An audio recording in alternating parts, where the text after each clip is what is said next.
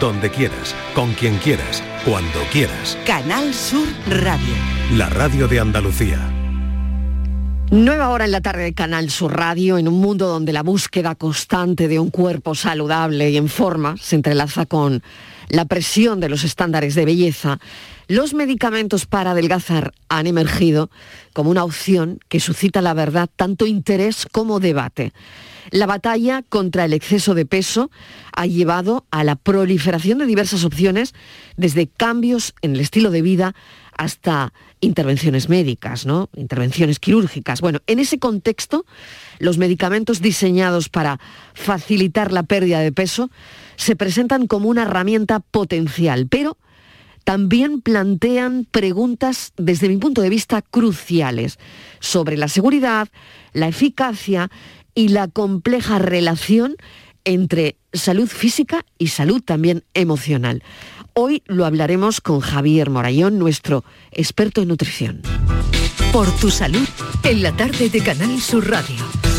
Claro, y hablaremos también de las expectativas realistas que deben acompañar el uso de medicamentos para adelgazar. Bueno, por otro lado, tenemos la alerta de la Organización Mundial de la Salud de que llegará una nueva pandemia que será más mortífera y que tenemos que estar preparados. Eso ha dicho el director general de la Organización Mundial de la Salud, que pide a los líderes mundiales de entrada ya estrategias.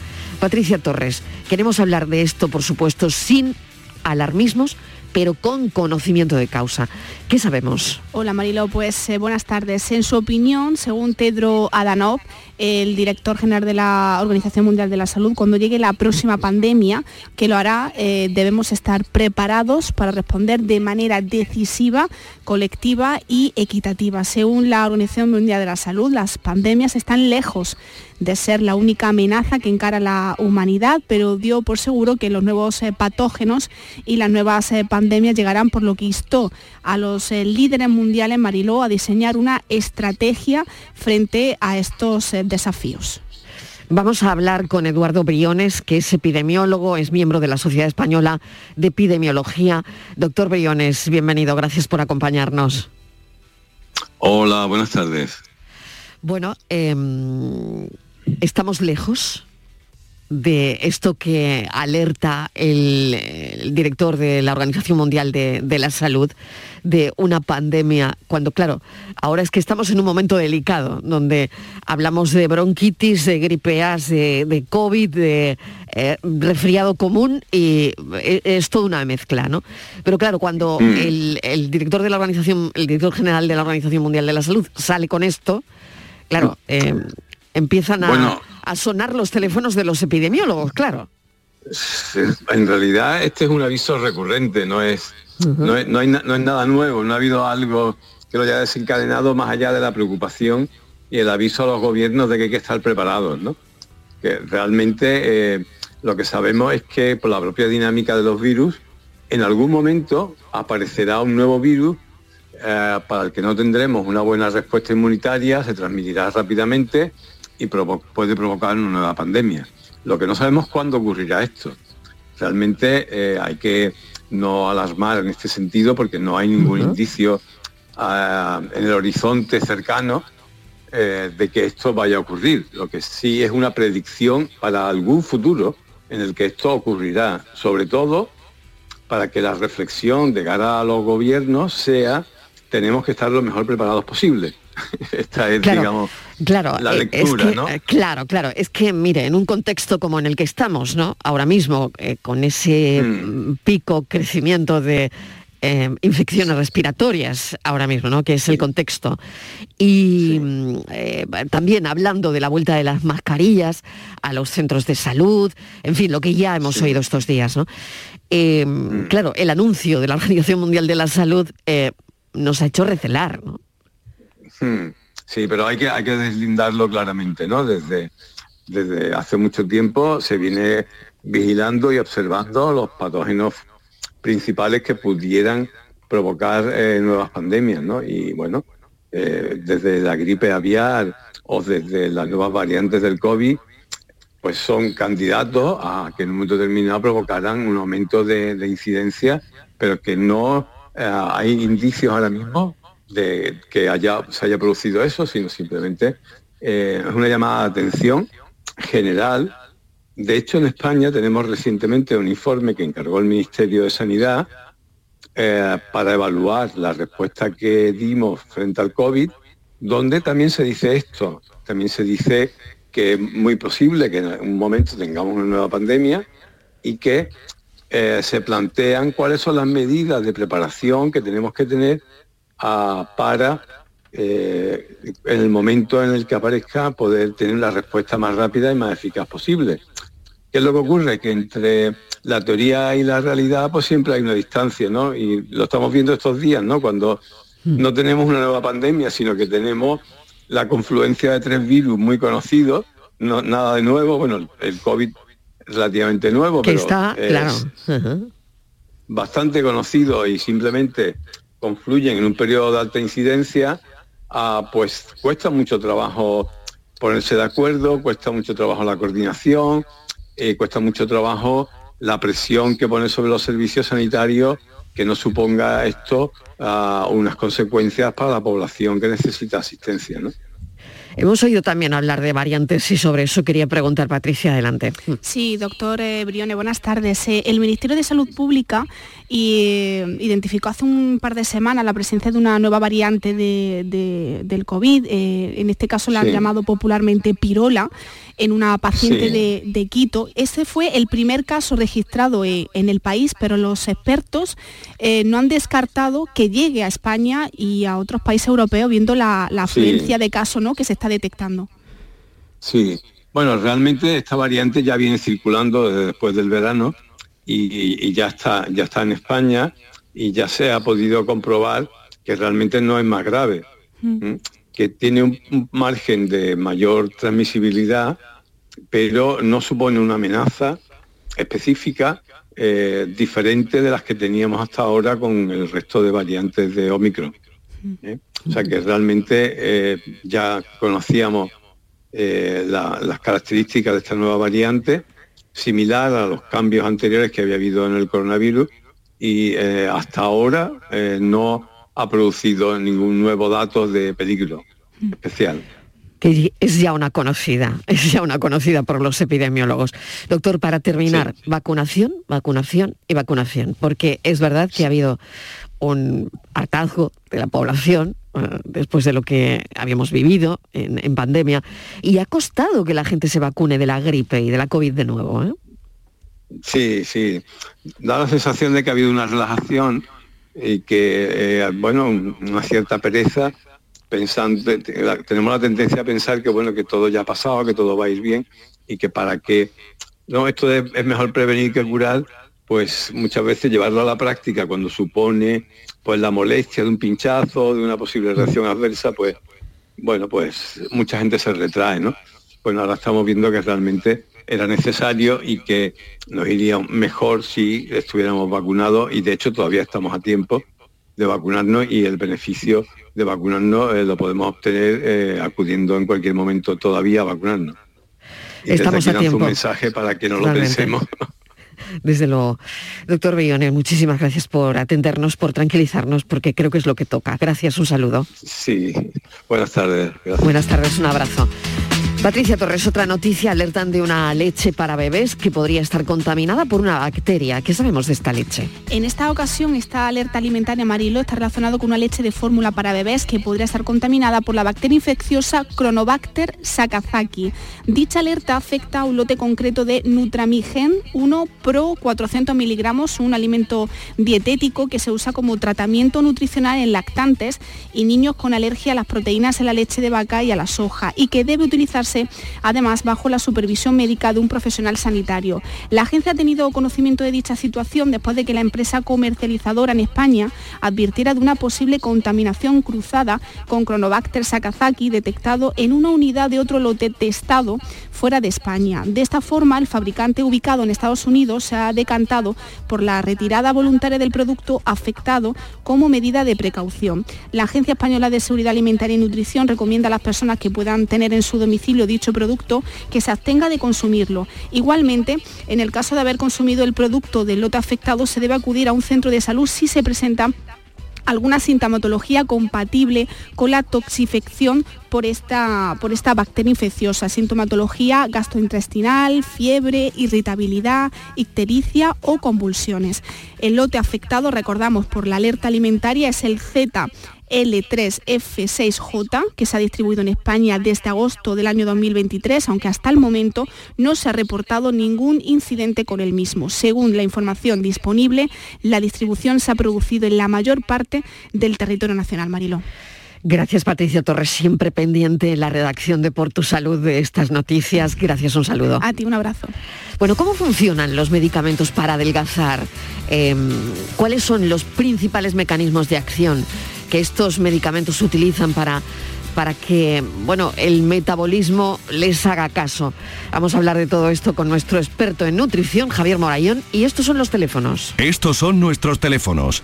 95 1039 105 y 95 1039 16. Bienvenido, Javier. ¿Qué tal? ¿Cómo estás? Hola, encantado, María. Bien, bueno, ¿cómo se ha desarrollado la investigación sobre los medicamentos para adelgazar? Que, bueno, que, tan, que tanto estamos hablando de ellos. Sí, por fin. Tengo que decir que por fin vamos a hablar porque muchos oyentes eh, eh, nos, han, llamado preguntando por el Ozempic, por, el Rivelsus, por el Sí, sí, por las contraindicaciones, por, en pues, Y bueno, ahora los invitamos a que, a que llamen y nos cuenten un poquito su experiencia también, porque tenemos muchos oyentes que ya lo están utilizando, a ver qué tal les va pero fíjate, lo que, lo que me pregunta es muy interesante, de cómo se ha desarrollado la investigación. Y fíjate, aquí vamos a recordar una investigación de los años 90, ¿vale? A ver si te suena, si te suena el principio activo, era el, el sidenalfilo. Por ese nombre no. ¿No? si te digo Viagra? Viagra sí. ¿Ves? Por ese nombre no, pero si me dices Viagra ya empieza a sonar. Pues fíjate, eh, los laboratorios Pfizer en los años 90 hacen una investigación. Esto me suena de la COVID, claro. Pfizer. Claro, bueno, es uno de los laboratorios más importantes, pero bueno, en los años 90 lo que hace Pfizer es que eh, realiza una investigación eh, sobre un medicamento que va a intentar, bueno, tratar la angina de pecho. Lo que va a intentar es mejorar el flujo sanguíneo. El medicamento, bueno, ya están en fase 3, fase clínica, ya testando con, con pacientes humano y el medicamento no parece que, aporte nada especial. Pero eh, reportan una serie de incidencias y es que los pacientes no devuelven el medicamento que se le ha dado, sino que se lo quedan.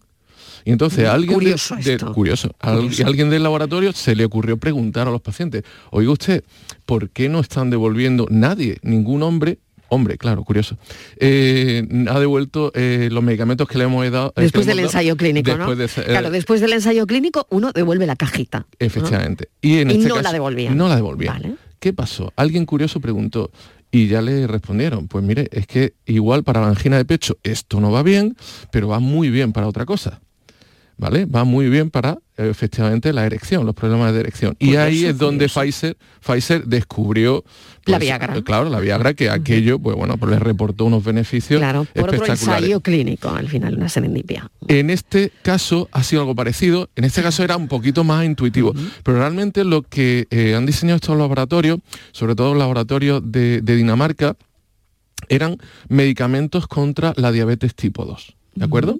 Aquí hay un poquito más de relación. Y o sea, que vuelve a pasar algo, algo parecido, un poquito más intuitivo que en el caso de la Viagra. Y entonces en este caso eh, desarrollan una familia de fármacos que son los análogos del receptor GLP-1, ¿vale? Y se dan cuenta que mm, van bien para el tema de la diabetes tipo 2, es decir, tienen eh, una cierta eh, beneficios, tienen una aportación netamente positiva, pero eh, reportan también una pérdida de, peso muy interesante. Una pérdida de peso que encima se realiza sin eh, que el paciente pues, eh, remita problemas del tipo de, bueno, pasar hambre, de pasarlo mal, sino que bueno, la saciedad y, el paciente se siente, se siente pleno. Come, lo que pasa es que se siente, se llena antes. Entonces esto es muy interesante, porque parece que hemos podido descubrir la cuadratura del círculo. Y por ahí han ido las investigaciones. O sea que en principio este medicamento era para la diabetes. Era para la lo, diabetes. Lo sigue siendo, ¿no? Sí, sí. al menos la primera, la primera generación de los eh, análogos receptores del GLP-1, eh, sí, son diabetes tipo 2, pero se amplió para obesidad, pero siempre con diabetes tipo 2. Diabetes tipo 2 con obesidad. Una única exclusivamente, uno de ellos, el Saxenda, fue diseñado única y exclusivamente para la obesidad. Claro, porque cuando se disgrega, es decir, cuando eh, se dan cuenta que sirve para la obesidad, claro, me imagino que la fórmula a mejoran, ¿no? Claro, eh, eh, eso si te parece ahora lo, vamos a ir viendo porque la, historia, la historia es interesante. lo que hacen este laboratorio es, bueno, desarrolla estos medicamentos, los pone en sus diferentes investigaciones, unas investigaciones eh, muy, muy numerosas. Eh, tú te coges cualquier eh, reporte en cuanto a las investigaciones que han mandado los diferentes laboratorios y son 6, 7 mil personas tranquilamente las que han colaborado en esto, es decir, que son, son investigaciones serias. Y bueno, y ya que lleva varios años utilizándose en población normal, es decir, muy serias. Pero se dan cuenta de que de repente se están reportando pérdidas del 10-15% en sobrepeso. Y esto es bastante espectacular, sin apenas contraindicaciones, aunque luego veremos eso de las contraindicaciones, sin apenas contraindicaciones y sin sufrimiento por parte del paciente, más interesante todavía. Y resulta que, bueno, pues obviamente, si tenemos en cuenta que 2.700 millones de personas en el planeta tienen o sobrepeso o obesidad, esa línea de investigación fue más que interesante y fueron a por ella. Y entonces ahora están a punto de salir una nueva generación de medicamentos que tienen este principio o que pertenecen a esta familia de los análogos del receptor GLP1.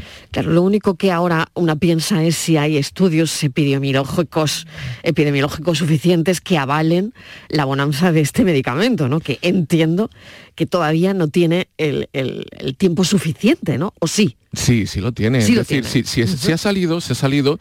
Y tú o sea, ya hay estudios que avalan que estos medicamentos... Bueno, este medicamento, tú piensas que para que un, para que un medicamento salga, para que un medicamento salga a la, bueno, se comercialice, hay dos grandes, hay dos grandes ensayos, estudios. Bueno, hay dos grandes organismos que son los certificadores que esto funciona. La FDA americana eh, y luego la Agencia Europea del Medicamento, ¿vale? Son los dos grandes organismos. Sí, pero fíjate, otra cosa son los estudios, ¿no? Pasa con la vacuna de la COVID, ¿no? Sí. Todavía no hay estudios epidemiológicos que avalen... Mm, Mm, nada, aunque sí están estos estudios de los que tú Bueno, tú piensas tú piensas que para eh, cualquier, pasado, cualquier medicamento que vaya eh, ya a población, se comercialice, tiene que haber superado los estudios de nivel, de nivel 3, es decir, nivel clínico con pacientes humanos y estudios bastante serios y, y, contrastados. Si no, la FDA o la Agencia Europea del Medicamento no pararía el medicamento, ¿no? Eh, obviamente. Y de hecho, lo que ha hecho estos dos o sea, no hay ninguna reticencia con el medicamento para adelgazar. No, no, no. evidentemente, si está comercializado es porque tienen, tienen ahora mismo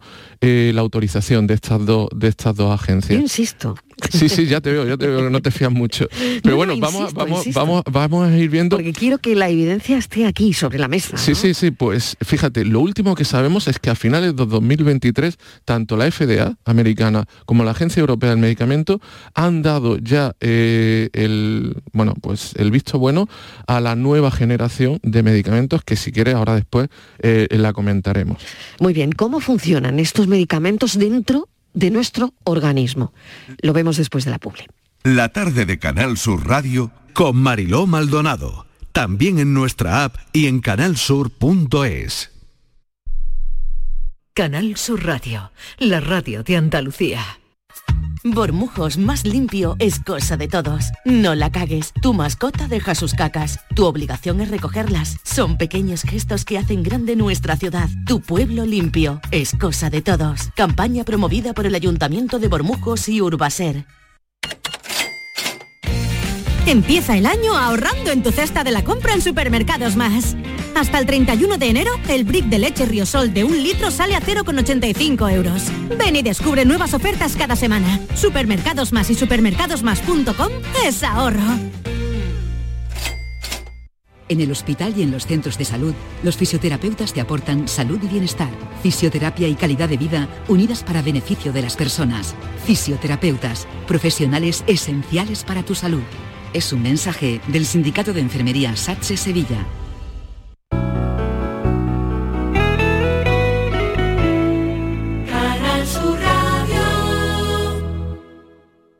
Aquadeus, ahora más cerca de ti, procedente del manantial Sierra Nevada, un agua excepcional en sabor, de mineralización débil que nace en tu región. Aquadeus Sierra Nevada es ideal para hidratar a toda la familia y no olvides tirar tu botella al contenedor amarillo. Aquadeus, fuente de vida, ahora también en Andalucía.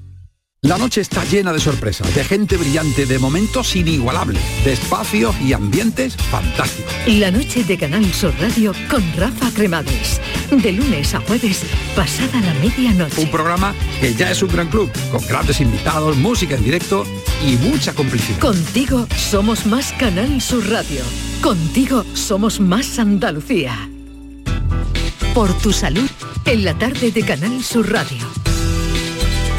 Con nuestro experto en nutrición, son las 6 y 25 minutos de la tarde, estamos analizando los medicamentos para adelgazar. Vamos a recordar los teléfonos del programa y voy a recordar también los WhatsApp 670 94 30 15, 670 940 200. Estos son nuestros teléfonos 95 1039 105 y 95 1039 16. Les invitamos a participar para que nos cuenten si lo han tomado, cómo les va, cómo les ha ido, que lo han dejado, han seguido con él, han perdido peso, no como creían. En fin, que ahí están los teléfonos para, para contarnos eh, sus experiencias. ¿Cómo funcionan dentro de nuestro organismo, Javier? Vale, pues eh, fíjate, te he comentado que el principio activo son que son una familia que son de medicamentos son los análogos del receptor GLP-1. Tenemos que ver qué es el eh, GLP-1. El GLP-1 es una hormona estupenda. Es una hormona que se genera en nuestro tracto digestivo y que va aumentando su concentración con respecto avanzamos en el tracto digestivo en la zona intestinal. ¿Vale? ¿Quién la segrega? Pues la segrega una célula, las células L concretamente, que están en este tracto digestivo. Y esta eh, hormona pues va a actuar directamente, directamente en la digestión de los hidratos de carbono. Y los hidratos de carbono, de otros programas recordarás que son estas cadenas que pueden llegar a ser muy complejas, por ejemplo, de almidón, de, eh, aparecen también en la celulosa, pero que luego van segregando glucosas. Y es que la glucosa al final lo que absorbemos. ¿De acuerdo? Entonces, este GLP-1 pues es una hormona que va a gestionar, va a gestionar esa digestión, esa digestión de, de- de la glucosa y de cómo se va a procesar dentro, dentro del cuerpo. ¿Vale? Y va a tener varias, varias acciones por parte, por parte de ese, de ese GLP-1. Si te parece, hablamos de ellas, ¿no? De esas acciones, que una de ellas sería la producción de insulina.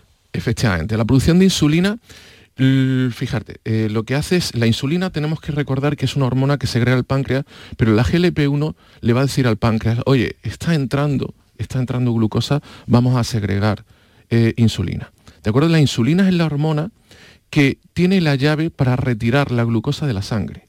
Esto es importante que lo tengamos en cuenta porque los niveles de glucosa en sangre tienen que estar en, unos, eh, en un estrecho margen, en un equilibrio bastante, eh, bastante delicado. Cualquier desequilibrio hacia arriba o hacia abajo nos produce hiper o hipoglucemia y eso no es nada bueno. ¿De acuerdo? Entonces, nuestro cuerpo está muy atento. ¿Pero qué pasa? Pues eh, precisamente los pacientes con diabetes tipo 2 van a tener problemas en esa producción de insulina. Y van a tener problemas en esa producción de GLP-1 que avisa al páncreas para que produzca esta, esta insulina. Es decir, la insulina es la llave que retira, que retira ese azúcar en sangre y que lo eh, puede mandar, por ejemplo, a las células musculares para la producción de glucógeno, que estaría muy bien. Bueno, esa es una de las acciones, ¿no? Eh, producción de, de glucógeno, ¿no?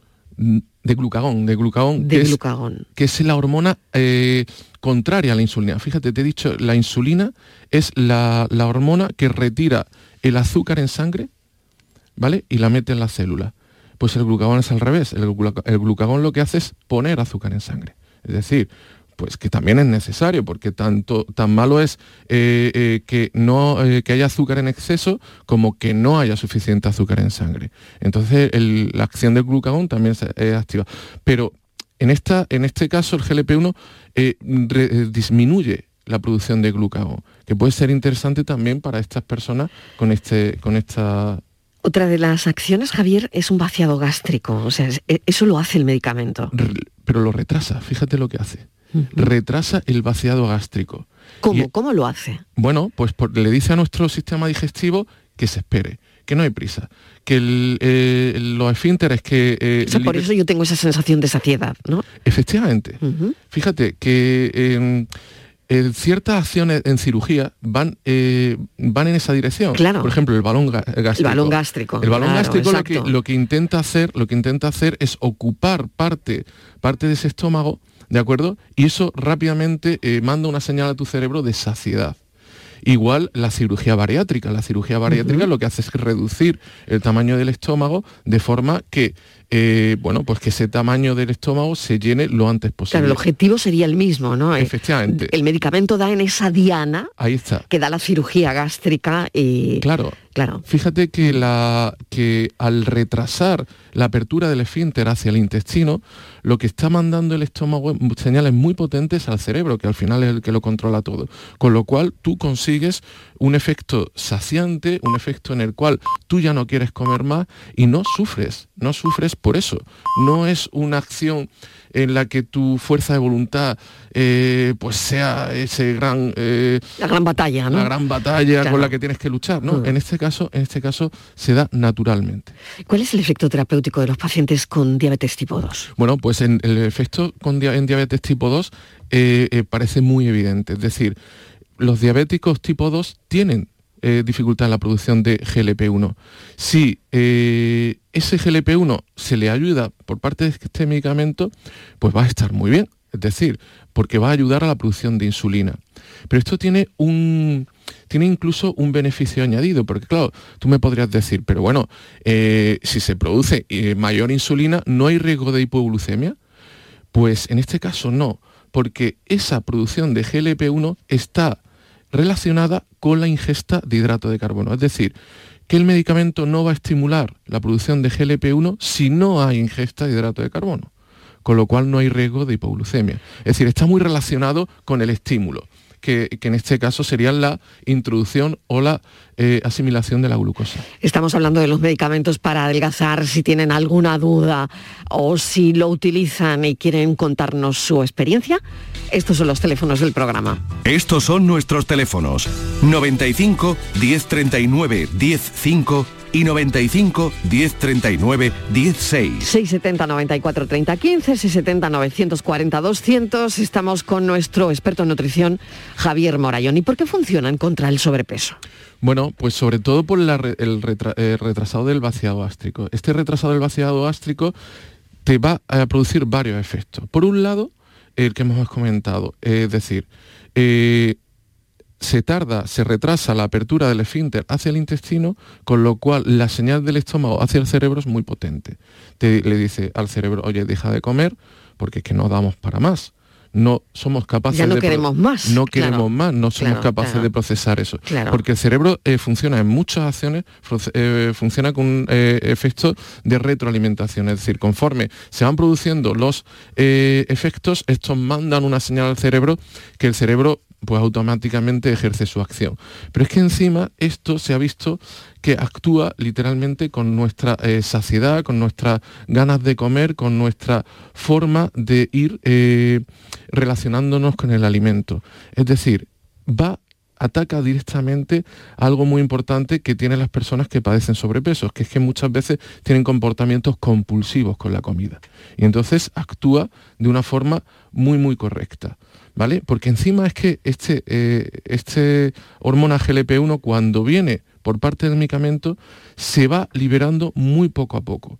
Algo que, por ejemplo, en condiciones normales, si estamos afectados de diabetes tipo 2, pues no nos pasa, porque el GLP-1 tiene eh, unas sustancias que lo eliminan y que lo pueden eliminar muy rápidamente, que son las DPP4, ¿vale? Bueno, pues unas sustancias que van a por él.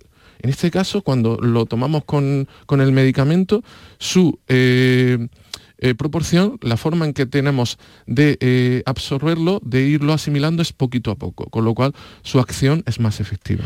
¿Y qué pasa con la salud cardiovascular? Porque vale, yo me tomo el medicamento, pero no sé si estoy haciendo todo el ejercicio que debería, porque igual el medicamento me libera de moverme. Ese, es un peligro muy grande del claro, medicamento. ¿qué pasa luego con la salud cardiovascular? Claro, eh, bueno, en, el caso de la salud cardiovascular, fíjate que solo por la toma del medicamento la salud cardiovascular va a mejorar. va a mejorar por una serie de razones.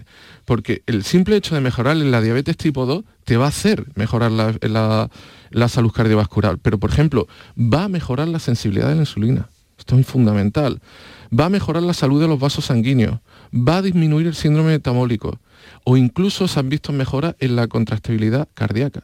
Es decir, es tremendo el medicamento, ¿no? Cubre un montón de espectros. No, no, ahora mismo, ahora mismo. Eh, Por eso la gente está loca con este medicamento, ¿no? Claro, que hay, que hay una razón, ¿no? Está suponiendo una revolución. está suponiendo, eh, bueno, una revolución e incluso para algunos países como Dinamarca, que es un poco donde están los laboratorios que, tienen ahora mismo la patente, pues estos laboratorios... ha, habido falta de stock, ¿no? Falta de stock, pero estos laboratorios tienen ahora mismo, están manejando eh, unos presupuestos por encima del PIB de muchos países, de Producto Interior Bruto. es decir, para que luego digan que la investigación científica no, es rentable. No da dinero. claro, igual no es rentable a corto plazo, pero a medio plazo, fíjate. fíjate. Bueno, Rocío de Coín nos está llamando. Rocío, ¿qué tal? Bienvenida. Hola, buenas tardes. Adelante, cuéntenos. ¿Usted utiliza algún medicamento?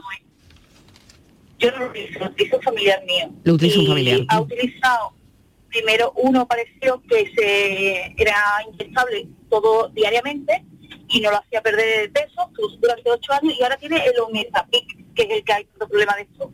Ozempic, ¿no? Y mi pregunta es, eh, ¿cómo, perdón? Ozempic, ¿no? Sí. Vale. Es que no es un nombre exacto. sí. sí. El problema es que con ese medicamento él no está perdiendo peso. Sin embargo, el endocrino sí le puso uno que se llama jardinance o algo similar. Ese sí lo hizo de perder mucho peso, pero le provocaba eh, deshidratación en las zonas genitales. Vale. probó otro medicamento, no me acuerdo del nombre, de otro grupo de ese tipo del jardinance y tenía el mismo problema. Entonces, el tercer grupo le dijeron que no lo probara. ¿A qué se debe el que él no pierda peso con el Omezapic? Es que no es el nombre. Ocem, Ozempic. Ozempic. Ozempic. Vale. Vale, bueno, eh, a ver... Eh, curiosa la pregunta, interesantísima. ¿eh?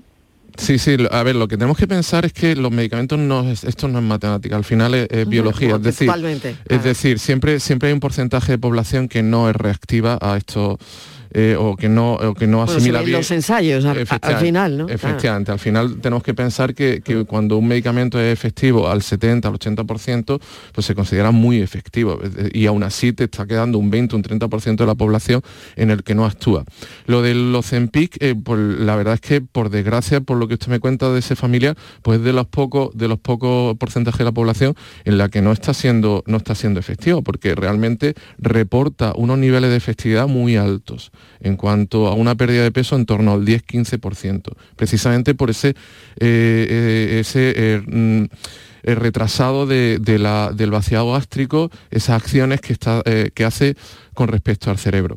Lo que yo le recomendaría es, por ejemplo, que, bueno, pues que visitara al mismo endocrino o a otro endocrino, porque hay más, más posibilidades. Por ejemplo, el Ozempic es de un principio activo que se llama semaglutida pero por ejemplo hay otros que es liraglutida. Igual con la liraglutida, que son eh, otros, otros medicamentos como por ejemplo el Saxenda, igual sí le puede ir eh, mejor. Es decir, eh, habría que ir probando, pero eso obviamente es bajo prescripción médica, bajo prescripción del endocrino. Vale, es que sí, dígame. la liraglutida, si no la liraglutida, si no los han recetado, para sustituir la falta de suministro de los meses Sí, porque eh, Ozempic es semaglutida. Entonces le habrán ofrecido el liraglutida, que es Saxenda, que igual sí está en stock.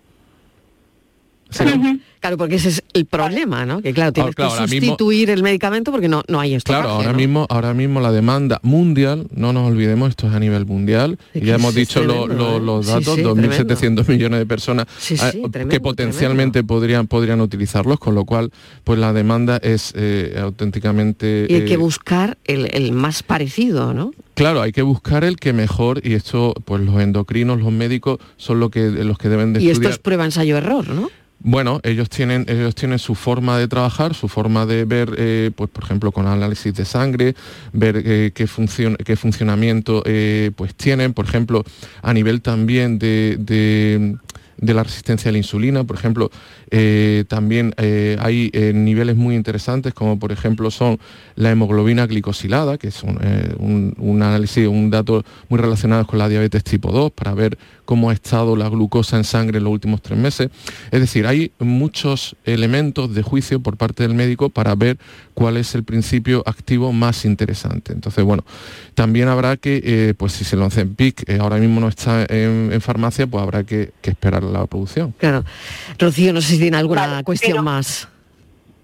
Una pregunta, no hay forma de que tenga una determinada alimentación que ayude a hacer efecto el medicamento, ¿verdad? Bueno, de esto vamos a hablar ahora porque es muy importante, porque el medicamento tiene un peligro evidente y es ponerle toda la responsabilidad al medicamento. Y el medicamento puede ser un reseteo importante, es decir, una, una ayuda para reprogramarnos, pero al final de lo que se trata es de que cambiemos los hábitos. Es decir, los hábitos que nos han llevado al sobrepeso eh, o a la obesidad directamente son unos hábitos que no, obviamente no son buenos, no son buenos para nosotros. Este tipo de medicamentos pueden ser una ayuda y una ayuda importante. Ahora hablaremos de los medicamentos de segunda generación que todavía eh, mm, pues se prevé que, sean todavía más espectaculares que, que estos de primera generación. Pero vamos a seguir teniendo el mismo problema. O cambiamos los hábitos, o cambiamos nuestra forma de actuar, o... Porque el medicamento se puede tomar de por vida. Gran pregunta. Eh, ahora mismo se está planteando que pueda ser crónico en algunas personas, pero ese no es el objetivo del medicamento, desde luego. Vale, Rocío, eh, que no quiero tenerle más tiempo ahí al teléfono, muchísimas gracias por su cuestión y esperemos haberle aclarado alguna que otra cosa. Un sí, saludo. Muchas gracias. Venga, muchísimas gracias. Bueno, Em, interesante también la pregunta de Rocío y, eso, pedir cita de nuevo para el endocrino. Sí, claro. A ver, lo, que hay que recordar es que estos medicamentos siempre son bajo prescripción médica. Concretamente, el endocrino es el especialista indicado y el especialista que nos puede ayudar. Y cuidado, porque son medicamentos muy deseados. Y cuando un medicamento es muy deseado y encima muy caro, como es el caso, eh, pues eh, surge eh, un mercado negro paralelo que es muy peligroso. Nunca, nunca, nunca se nos ocurra ir al mercado negro, al producto que no lo venden por internet, a que nos dicen, porque para empezar esto tiene que ser bajo prescripción médica, bajo vigilancia médica, eh, por supuesto, y es que encima eh, por internet eh, pues nos puede llegar cualquier cosa, es que no tenemos ninguna seguridad de que esto esté testado por ninguna agencia del medicamento, con lo cual puede ser una acción muy, muy peligrosa. Muy bien, bueno, pues hay una pregunta vía WhatsApp también, la escuchamos. Buenas tardes. Mire, yo tenía una pregunta para el doctor. Eh, a mí me han hablado del producto este de lo que estáis hablando ahora mismo, que, me perdona mi ignorancia, pero es que no sé cómo se llama. Lo que se creó para los diabéticos y ahora eh, está dando buen resultado para, para la pérdida de peso.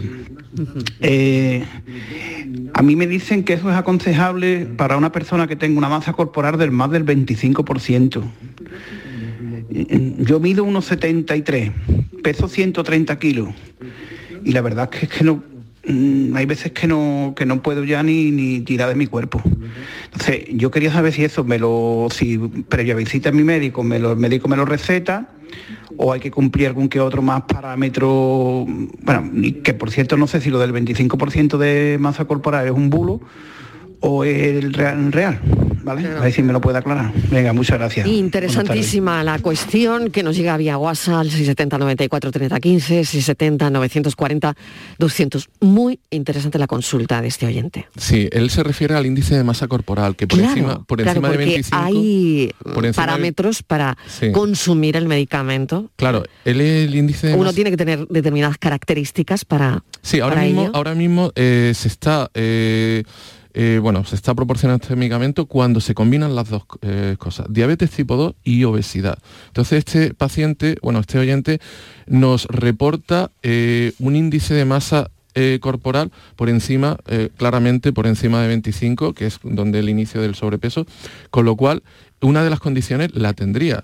Tendremos que ver si tiene la otra condición, la de diabetes tipo 2. Entonces, lo que tiene que hacer sin duda es pedir cita con su médico, que él valore y, bueno, y, la verdad que si cumpliera esa y, bueno, y puede ser porque, porque precisamente el sobrepeso es uno de, del, pues una de de los indicadores o uno de, los factores que va a iniciar o que puede potenciar esa diabetes tipo 2, con lo cual, eh, desde luego, debería de, debería de ir al médico que haga unos análisis y si está dentro de los pacientes objetivos, pues podría ser un paciente para recetar este medicamento, sin duda. Claro, eh, llego a los efectos secundarios, que me parece que no debemos saltar ese capítulo de efectos secundarios. Vale, pues los efectos secundarios, fíjate, es una familia bastante segura de eh, medicamentos. Eh, ahora mismo hay ciertas dudas con el tema de cólicos biliares, pero la verdad es que no, no reporta demasiada incidencia. Todavía no se sabe muy bien si, afecta o no afecta, pero bueno, es algo casi secundario. Y lo que sí eh, algunos pacientes están reportando efectos secundarios con respecto a náuseas, estreñimiento o vómitos. ¿Vale? Pero siempre son menores con respecto a lo que podría ser un efecto secundario realmente grave, con respecto a nuestra eh, fisiología.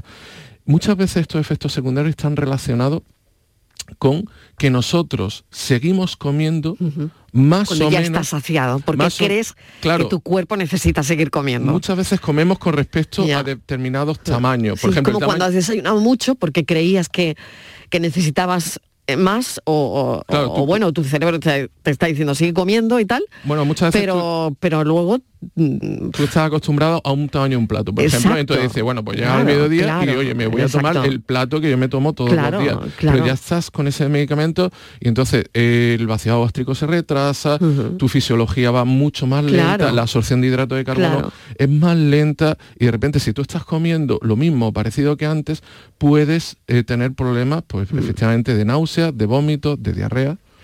Tenemos otra llamada, la de Carlos, le escuchamos con atención, de Laurín el Grande. Carlos, bienvenido, buenas tardes. Hola Marilo, buenas tardes, buenas tardes doctor. Adelante, cuéntenos. Eh, mi, pregunta es la siguiente, yo yo sufro de síndrome metabólico de hace alrededor como de hace 10 años. Y yo vine, yo soy venezolano y vine con unos medicamentos de Venezuela a España, entre eso metformina que me recetaron dos, o sea, dos gramos diarios, un gramo en la mañana y un gramo en la noche.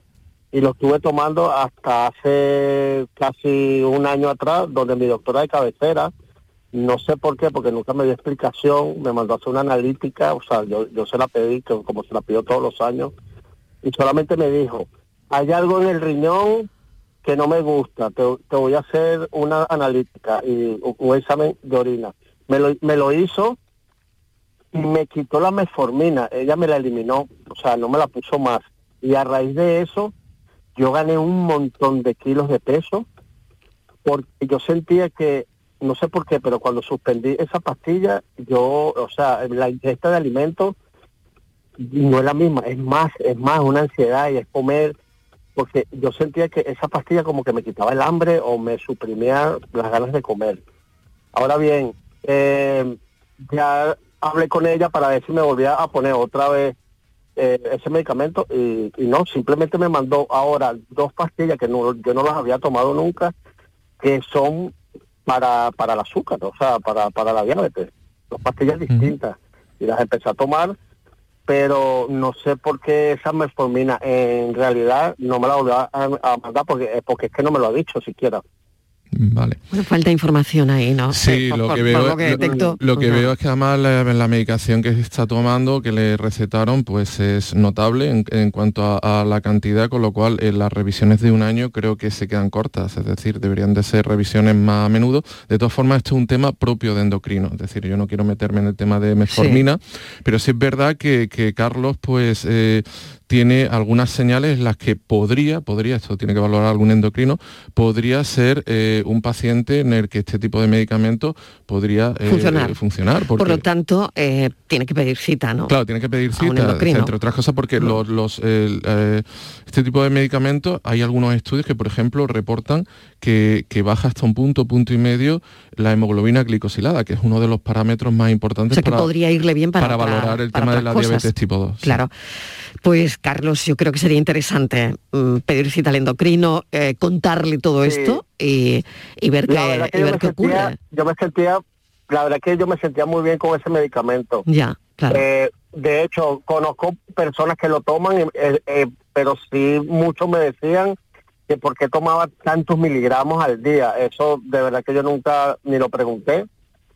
Porque me decían que era dos mil miligramos al día, que por qué tanto, pero bueno, yo me las tomaba así, tal cual, y, y la verdad es que no me que no me iba mal. Pues debe preguntar al endocrino para bueno pues para que valore todo eso, ¿no? E incluso el cómo usted se, sentía, ¿no? Y cómo y cómo ha ido después del medicamento, ¿no? Lo, propio es una explicación de todo esto. Carlos, suerte, muchísimas gracias. A ustedes. Un saludo, un saludo, feliz tarde. Vamos con un mensaje de audio. Buenas tardes, doctor Mariló. Eh, mi consulta es, bueno, el Ozempio o cualquiera de estos tipos de medicamentos. Eh, nuestra hija, el problema que tiene es que ella no tiene el control de la sociedad, ¿no? Porque lo perdió tras una, tras una intervención, ¿no? Que tuvo en la cabeza y tal, porque ella tiene un tumor cerebral. Entonces a ella le tuvieron que eliminar la hipófisis y el hipotálamo lo tiene dañado. Entonces, claro, una de las cosas que no tiene, aparte de diabetes insípida o muchas cosas más, pues uno es el control de la saciedad. Los medicamentos estos a ella le ayudarían. Es que, claro, ella perder peso es muy difícil de que pierda pues claro, mm, no ejercicio no puede hacer, porque tiene, la, tiene 20 años, pero tiene la movilidad de una persona mayor de 80. Entonces, claro, si, si le ayudan, es que a lo mejor le vendrían bien. Sería una opción para comentárselo a endocrina y a lo mejor si pudiéramos dárselo. Qué interesante la pregunta. espero su respuesta. Claro. Súper, súper interesante. Qué interesante la pregunta y qué complicada al mismo tiempo, ¿no? Pues Muy sí, interesante. Sí, pero además la, casuística de, la hija de nuestro oyente es muy muy concreta y seguro que, mm, vamos seguro que mm, desde el punto de vista de puede ser candidata como investigador eh, me, encantaría me encantaría ver porque eh, es decir una cosa muy concreta con respecto a la hipófisis pero yo en este sentido sí le, le comentaría a nuestro oyente que creo que es, puede ser candidata para la segunda generación de, los medicamentos que vienen. Y esta segunda generación es, eh, por ejemplo, con medicamentos como Monjauro, y que está con el principio activo ticer, eh, tircepatida, que me cuesta, me cuesta decirlo. son nombres complicados. En, este, en este concretamente ya se han diseñado precisamente para el tema de la saciedad, para el tema de la obesidad concretamente. Es decir, se ha eh, visto cuáles son las acciones que precisamente pueden eh, convenir para el tema del sobrepeso y se han eh, intensificado. aparte de actuar con el GLP-1, actúa con el GIP, que es el polipéptido dependiente de la glucosa, es decir, que todavía incide más en el control de hambre que puede ejercer el cerebro. Es decir, que creo que este tipo de medicamentos que acaban de ser aprobados por la Agencia Europea del Medicamento van a ser súper interesantes concretamente para este caso. Así que sí, sí, sin duda debe de, ir al endocrino y, comentarle pues la posibilidad de que su hija empiece a utilizar este tipo de medicamentos. Pues un caso muy interesante, la verdad. Em, ojalá, ojalá pueda valer el, medicamento también para, para la hija de este oyente.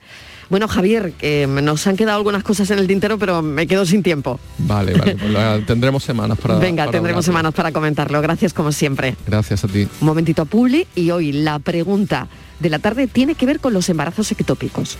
La tarde de Canal Sur Radio con Mariló Maldonado también en nuestra app y en canalsur.es. Comienza el año revolucionando tu hogar con Social Energy, la mejor relación calidad-precio del mercado. Si no, te la mejoramos. Descuentos de hasta 3.750 euros y llévate 200 euros en tu batería virtual con Quiero Luz, con seguro todo riesgo incluido los dos primeros años. Pide tu cita al 955 44 11 o socialenergy.es. La revolución solar es Social Energy.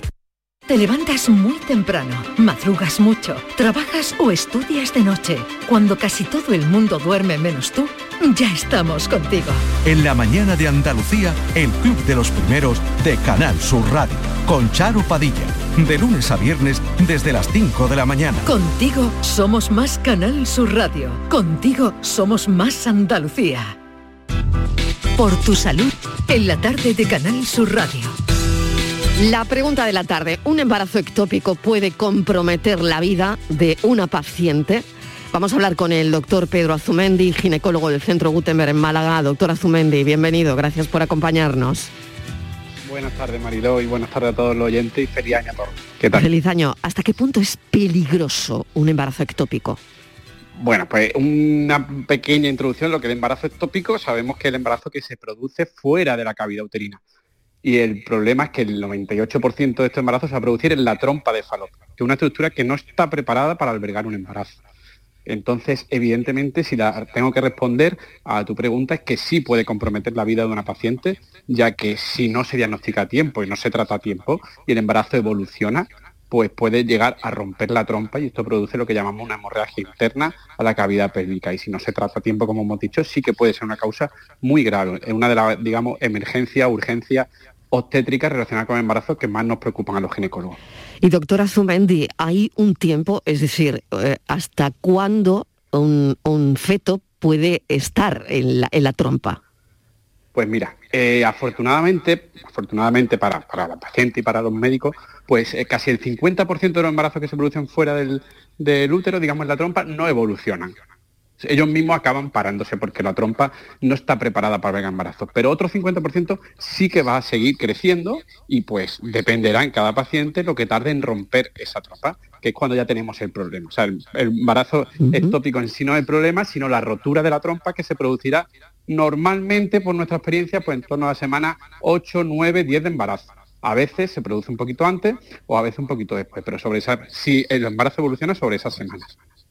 El control ecográfico, doctora Zumendi, se supone que en esto, claro, es, es fundamental. Fundamental. Lo ven, ¿no? Con el control ecográfico, bueno, no sé si siempre se ve. Siempre.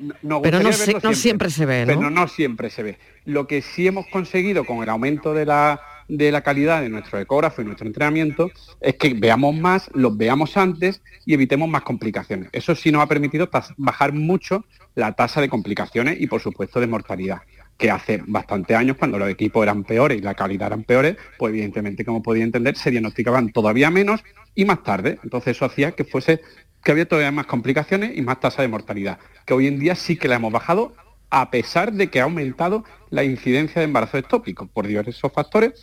Hoy en día se ve o se está pensando que hay más embarazo ectópico que hace unos años. ¿Y por qué, doctor? eso te iba a preguntar, responder, claro, claro, ¿por respondiendo a tu primera pregunta, es que diagnosticamos más. Claro, claro, porque claro. al tener mejor, mejor ecógrafo, verlo antes, también vemos más que antes pasaban desapercibidos, pues antes a lo mejor se paraban en la semana 7 u 8, la paciente tenía una pequeña molestia, no consultaba y ese embarazo ectópico no se diagnosticaba.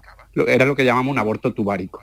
Pero hoy en día, entre que tenemos los equipos, la paciente suele acceder antes a los servicios de urgencia ante cualquier dolor, manchado o cualquier signo, pues diagnosticamos más. Y en el por qué se, hay más ahora, pues como te he dicho, no está muy claro si es que realmente diagnosticamos más o como han aumentado los factores de riesgo, como el aumento de la edad materna, el aumento del tabaquismo, otros factores de riesgo que también pueden hacer que se estén produciendo más embarazos ectópicos que hace unos años. Bueno, qué interesante. La verdad es que eh, todo esto, ¿no? Y, pensar que se producen más que hace unos años, ¿no?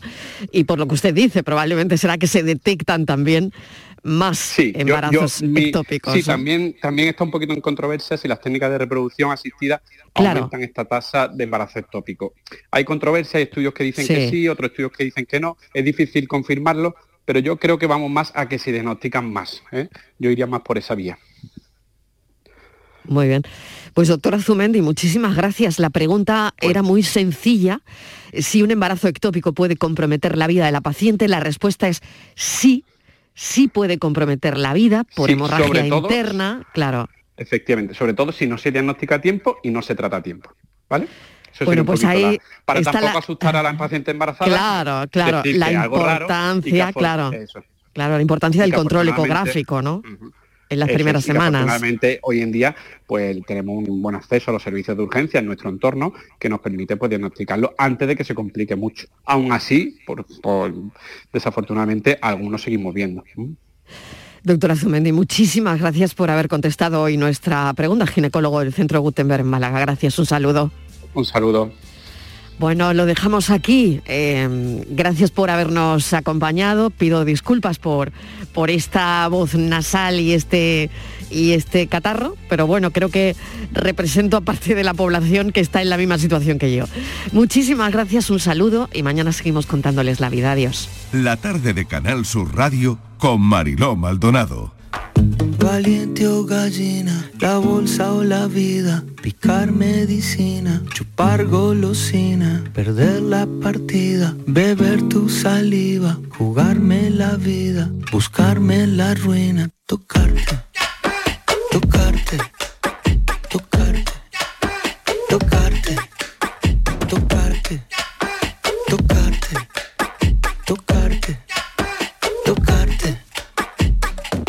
deliciosa,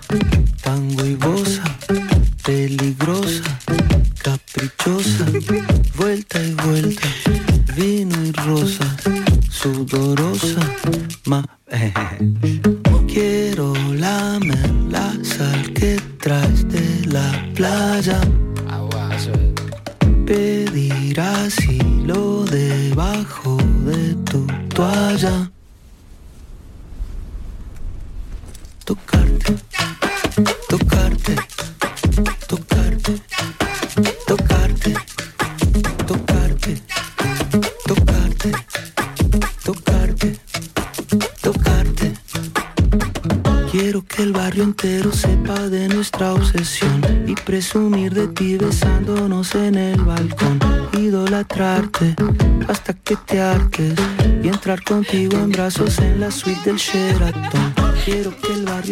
Sintonizas Canal Sur Radio, la radio de Andalucía.